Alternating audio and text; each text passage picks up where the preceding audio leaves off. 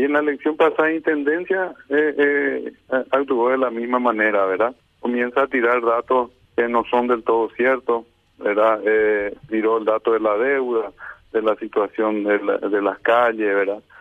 Yo quiero que recorran en las calles empedradas de Asunción, son todas intransitables.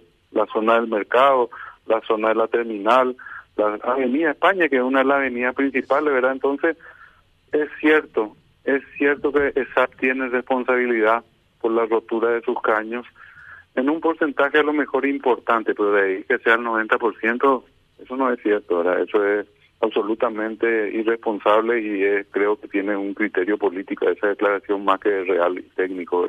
Yo creo que es más productivo que se trabaje con, en, conjunto que hacer la, grandes declaraciones. ¿Cuánto es el monto que le debe la municipalidad a la ESAP?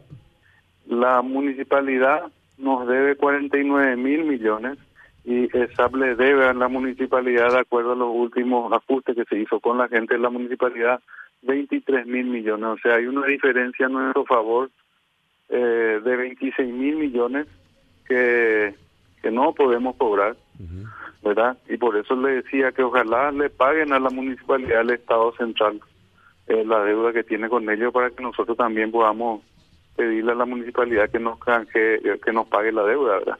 O sea que... Pero hay una, una deuda mayor de la municipalidad de SAP.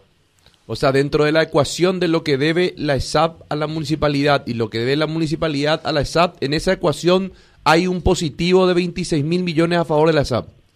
Así es, así es.